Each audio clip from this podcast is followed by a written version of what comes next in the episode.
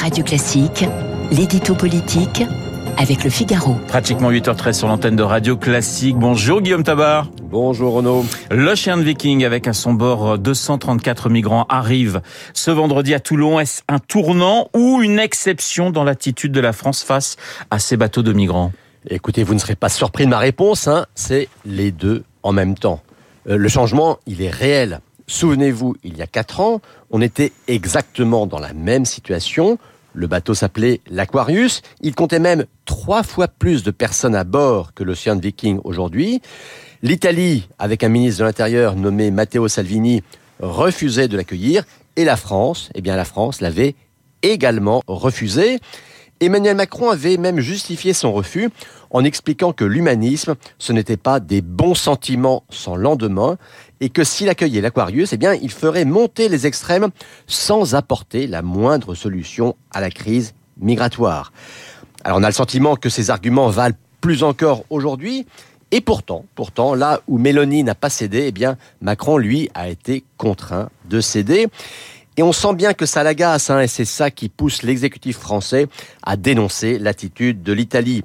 Mais euh, pour ne pas acter un revirement de stratégie, euh, Gérald Darmanin a précisé hier soir que l'accueil ne valait que pour ce bateau-là et aucun autre, et que la France ne supporterait qu'un tiers de ces migrants accueillis, euh, les deux autres tiers étant répartis entre l'Allemagne et neuf autres pays. Guillaume, quelles peuvent être les répercussions politiques nationales de cette décision? Alors, soyons justes d'abord, hein, 234 migrants, euh, sur plusieurs dizaines de milliers qui arrivent chaque année sur le territoire français de manière légale ou illégale, ça peut sembler dérisoire. Dérisoire, mais ô combien symbolique. Car ce qui frappe, ce n'est pas tant le chiffre que le message qui est adressé. Et certains y voient un appel d'air adressé, pas tant d'ailleurs aux malheureux migrants euh, qu'aux réseaux de passeurs qui leur font miroiter un Eldorado européen et les poussent à prendre la mer. Et ce symbole des bateaux arrive au moment où la question sur l'immigration revient au centre du débat politique euh, sous le regard d'un rassemblement national à son zénith sur le plan électoral. Alors, avec Gérald Darmanin, euh, Macron veut mettre les bouchées doubles pour améliorer les taux de mise en œuvre, à ce jour vraiment dérisoires, de ce qu'on appelle les obligations de quitter le territoire français. Alors bien sûr, il y aura des outils dans la future loi, mais voilà, toujours l'obsession du en même temps, le texte prévoit aussi une nouvelle immigration de travail pour ce que l'on appelle les métiers en tension.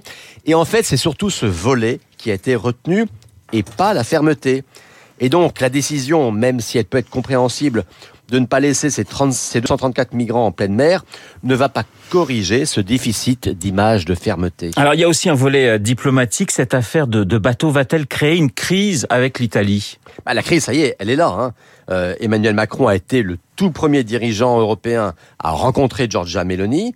Il est aussi le tout premier à être entré dans un bras de fer avec elle et, il faut bien le dire, à l'avoir perdu. Mais le problème n'est pas uniquement entre Rome et Paris. C'est une nouvelle crise européenne, c'est la même crise qui repart euh, sur la réponse à apporter à une crise migratoire qui n'est pourtant pas près de s'achever.